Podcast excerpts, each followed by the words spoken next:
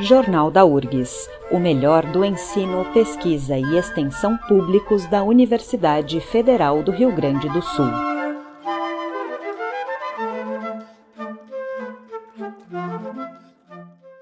Neste Jornal da URGS apresentamos o quadro especial sobre as pesquisas realizadas aqui na universidade.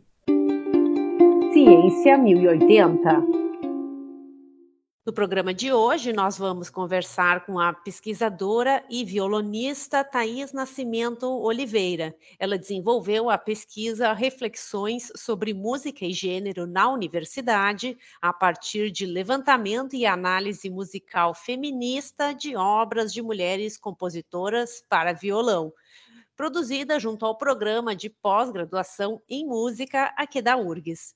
Olá, Thaís! Olá, bom dia, Mariane. Muito obrigada pelo espaço, agradecendo toda a rádio e ouvintes. Obrigada, Thaís. É muito bom estar te recebendo aqui para falar um pouquinho, então, dessa tua pesquisa. Para começar, conta como é que você desenvolveu essa investigação que fala sobre música e gênero na universidade.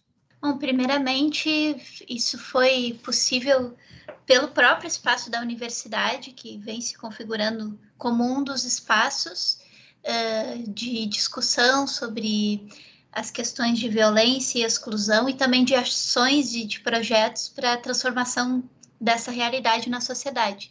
Então, a, a, universidade é um dos espaços e precisa ser, precisa ser também cada vez mais, né?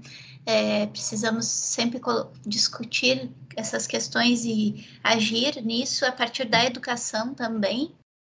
Então, a URGS também vem realizando diversos projetos, ações afirmativas, discussões, pesquisas, né? E, e a própria realização da minha pesquisa foi uma oportunidade que eu agradeço muito e que eu vejo como muito positiva para a gente debater sobre esse cenário de gênero que é né, um conceito muito amplo que envolve muitas bases né, da existência humana. É, sim, é, vem de um movimento de mulheres, mas é para além disso, é para as discussões e necessidade que a gente tem de olhar para a questão da diversidade como um todo, sexual, de expressão de gênero, racial, étnica e, e todas as demais, né?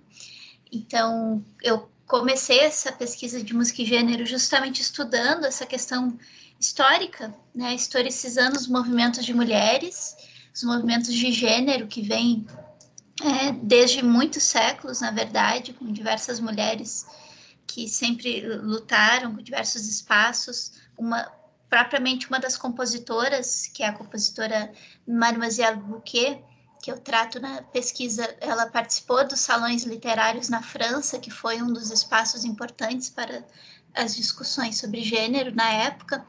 É, então, eu coloco essa historicização dos movimentos feministas, que são, sim, importantíssimos para que a gente desenvolva as pesquisas, né, que não só as pesquisas, mas justa, juntamente com elas, a, própria conquista de direitos básicos das mulheres, que até hoje estamos lutando, como uma legislação que nos proteja, ações afirmativas, reconhecimento, espaço para nossas filhas, filhos, né? Tudo isto é, vem desses movimentos de muita luta, vem de muita luta, né? Que foi muito necessária e que segue sendo, né?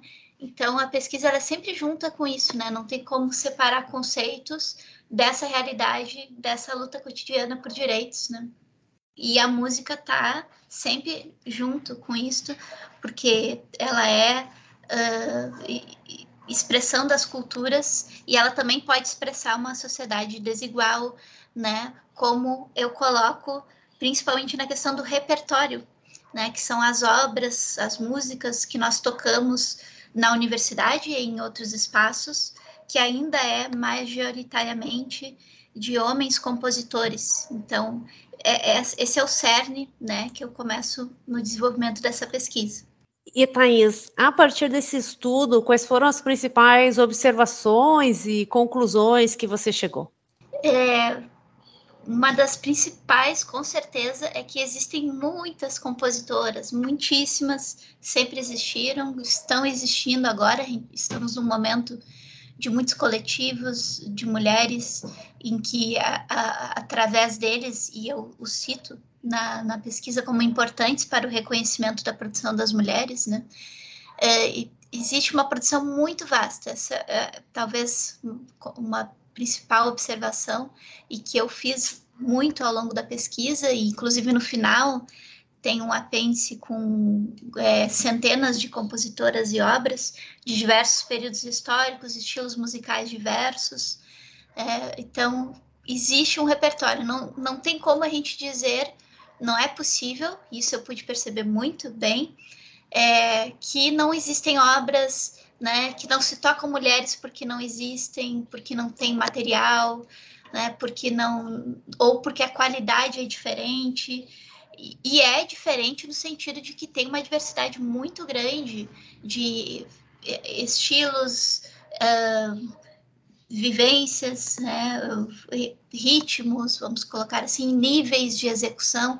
Só que isso justamente é o que é trabalhado, por exemplo, na universidade, como eu enfoco né, as reflexões nesse espaço, que é um espaço formativo de instrumentistas, né, músicas e músicos que vão é, e que trabalham em diversos setores da sociedade, né? Então, por isso que eu enfoco bastante a universidade como muito importante nesse aspecto de difusão uh, do repertório musical que expressa essa visão ainda desigual uh, da música no que tange a desigualdade de gênero, porém, uma, exatamente uma das principais observações que fiz é que existe muitíssimas obras, né, e que a gente, que esse material está aí, está disponível, que basta a gente ter esse olhar de que a gente precisa incluir essas obras na história da música também, porque impactaram em sistemas musicais e que representam né, uma desigualdade, uma é, representam que as mulheres compuseram e compõem tanto quanto, né? Isso é uma observação que já foi feita por outras autoras anteriores, por outras pesquisas, mas a partir dessa pesquisa eu levantei em específico obras para violão, né, que é o meu instrumento principal. Né? Nós temos uma tradição muito grande do violão aqui na URGS e em demais universidades também. E, e, e, essa pesquisa enfocou obras para violão, né, que muitas vezes, e aí eu coloquei o recorte das provas específicas como um exemplo, né, de fonte, que expressa um repertório, no caso das provas específicas, 100% de obras de homens compositores sendo requeridos para adentrar na universidade, né? Nós, além da, do vestibular, nós temos as provas específicas de música, assim como provas específicas de outras áreas, artes visuais, teatro, né? Em específico de música e em específico para violão, nós temos que tocar um programa de obras para poder entrar além do vestibular. E essas obras são 100% delas compostas por homens compositores. Então eu trago esse dado né, que poderia ter sido trazido através de programas dos recitais durante o curso, poderia ter sido trazido através de outras fontes. Eu escolhi as provas específicas como exemplo também para discutir a questão da, é, da exigência desse exame né, para o curso e que essa exigência também vai impactar na formação anterior à universidade, porque antes de entrarmos temos que ter acesso a esse repertório. E, e, antes é a educação básica, outros tipos de níveis de, de ensino, né? Então, nesses níveis também é possível constatar, então, ainda uma presença maior de, ou quase que estritamente, de homens compositores. Então, a principal observação é isso. Eu levantei centenas de obras de compositoras, toquei essas obras, gravei, tem os links das gravações estão disponíveis na, na pesquisa, e também citei outros movimentos, outras intérpretes, outros intérpretes que estão tocando esse repertório para que a gente possa ver que sim, já existe um movimento né, na, na contramão assim dessa realidade, mas que através de dados trazidos a gente ainda tem um repertório quase estritamente masculino sendo interpretado nesse espaço, por isso que eu venho com essa pesquisa né, para discutir essa questão e discutir já propondo, né? Por isso que eu cito, por isso que tem um apêndice no final, citando inclusive os links de partituras disponíveis na rede, né? Para que a gente possa baixar as partituras e tocar, ou partituras que são, estão disponíveis para compra, né? Porque é, uma das possibilidades profissionais é a gente, nós, compositoras, compositores, vendermos as nossas partituras, assim como se vende uh, os áudios, os vídeos, né? Esse material, os shows. A partitura é um material musical também, né? Que é vendido na literatura, né? Ela é publicada em livros, em partituras avulsas. Então, eu coloco esses links para que a gente veja que existe um repertório diverso e que basta, então, a gente ter esse olhar, né? para incluir essas obras e transformar né, essa realidade de desigualdade de gênero que também é expressa na música. E Thaís, uma das coisas que te motivou a buscar essa temática foi um caso de feminicídio ocorrido em 2017 contra uma mulher que também é violonista e pesquisadora sul-matogrossense, a Maiara Amaral. Conta como é que foi esse percurso de desenvolver a partir de um caso assim tão trágico. Sim, é, a realidade do feminicídio ainda é muito presente, né? A lei do feminicídio foi é, ainda tem poucos anos de existência, né? Isso é um absurdo porque é, é uma realidade já tão infelizmente histórica, né?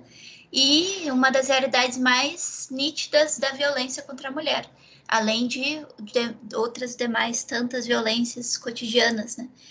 É, e no meu caso, eu só despertei essa pesquisa, a minha pesquisa e o meu trabalho sobre isso só existe, só começou a existir, porque seguirá existindo, a partir, infelizmente, da inspiração é, da Maiara.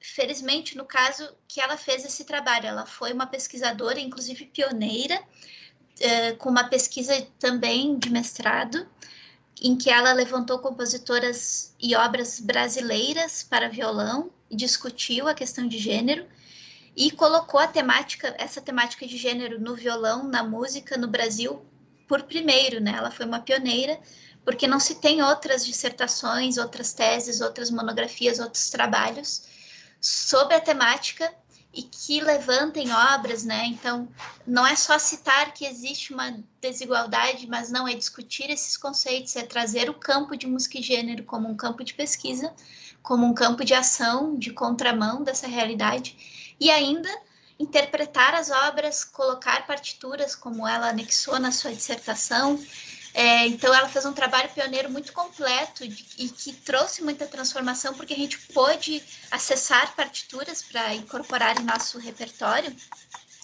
Então, ah, somente a partir do trabalho dela é que eu despertei para o meu, porque até então eu só estava tocando praticamente obras de homens compositores, eu não me via como mulher violonista, né? A gente adentra nessa linguagem que a gente não percebe essas diversidades, né? A gente entra nessa, é, nesses, né, nessa conceitualização uh, patriarcal, né, da música. E foi somente a partir da pesquisa de Maiara que eu despertei e infelizmente somente a partir da notícia de feminicídio, porque eu não conhecia ela, nunca não a conheci pessoalmente, infelizmente, e também não a conhecia pelas redes, porque hoje em dia a gente se conhece pelas redes, né? Na maior parte dos casos já. Então eu nem conhecia ainda o trabalho dela, porque como eu não pensava em música e gênero, né? Eu não tinha conhecimento. Então, inclusive, não tinha conhecimento nem de situações de violência que eu mesma sofria, né? Então, o quão é importante para nós mulheres despertarmos, né, dessa realidade que no meu caso só se despertou a partir, infelizmente, do caso de feminicídio, a partir de ver uma colega violonista assassinada por um homem que foi companheiro dela, né? Que é que representa a maior parte dos casos. Então eu fiquei sabendo dessa notícia através das redes, inclusive, foi bastante amplamente compartilhado. Foram feitos sim diversos movimentos, manifestações pelo Brasil a partir desse caso.